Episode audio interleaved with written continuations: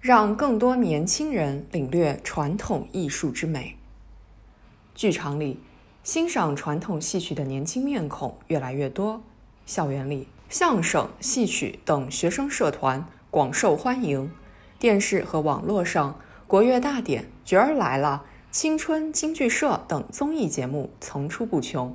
手机 APP 上，我要笑出国粹范儿。谁说曲艺不抖音等活动吸引数亿人点赞？近年来，戏曲、曲艺等传统艺术正成为年轻人喜爱的新时尚。年轻人爱上传统艺术，折射出时代的文化风貌。与国风国潮的兴起一样，传统艺术在青年群体中走红，体现着对中华优秀传统文化的价值认同和情感认同。东方美学激发出青少年心中强烈的爱国情绪和民族自豪感，也产生了更强烈的文化自信，成为引人注目的时尚符号。同时，欣赏传统艺术是有门槛的，需要一定的知识背景和审美水平，这也促使青少年更加注重学习优秀传统文化。不少孩子从小就接受艺术熏陶。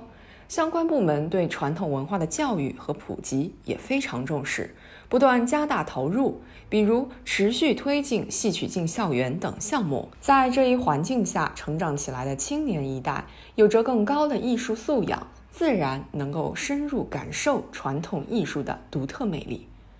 优秀传统文化往往有着穿越时空的感染力。传统艺术包含着源远流长的民族精神密码，并以高度审美化的方式呈现，成为吸引当代年轻人的重要原因。近年来，一些戏曲在年轻人中特别火，比如昆曲青春版《牡丹亭》、梨园戏《董生与李氏》等。原因之一便在于这些剧种都有着深厚的文化底蕴和美学积淀。昆曲被称为百戏之师，有六百多年的历史；梨园戏被誉为古南戏活化石，历史长达八百多年。其剧种美学之精致妙曼，表演手段之丰富完善，年轻人一旦了解，便容易沉醉其中。古老传统蕴含的精神密码和艺术魅力，超越时代，更续传承，于此可见一斑。当然，传统魅力也需要当代表达。创作上不能一味复古守旧，要在坚守艺术本体的前提下，符合当代审美趋势与价值观。传播上应充分利用各种新媒体平台和流行文化元素，用年轻人的语言与他们沟通。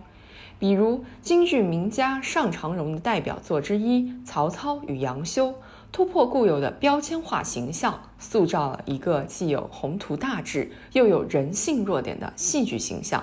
后来还拍成 3D 电影，以电影的形式传播京剧，很受年轻人欢迎。中国民乐开辟网络秀场。通过演奏流行乐曲以及电影、游戏主题曲等方式，在年轻人心中留下时尚酷的印象，进而引导他们走进音乐会现场，领略民族乐器技艺之精、音色之美。传统艺术的传承与传播，知名艺术家应发挥更大的作用。某种意义上，戏曲、中国民乐、曲艺等艺术都是角儿的艺术。名家名角要充分利用自身的影响力，比如琵琶大师方锦龙参加国乐大典，经典永流传；名家诗画青年京剧演员王佩瑜参加《朗读者》、开学第一课、跨界歌王等综艺节目，都推动了传统艺术的破圈。新冠肺炎疫情防控期间，许多专业艺术院团纷纷开设云剧场。云课堂，一些知名艺术家直播云练功，这些尝试运用了最流行的互联网工具，形式多元，内容活泼接地气，快速拉近了与年轻人的距离，培养了不少观众。传承中华优秀传统文化，传统艺术要积极主动地拥抱年轻人。创造让年轻人走进传统艺术的契机，从而赢得更多年轻人，也让传统艺术的传承代不乏人。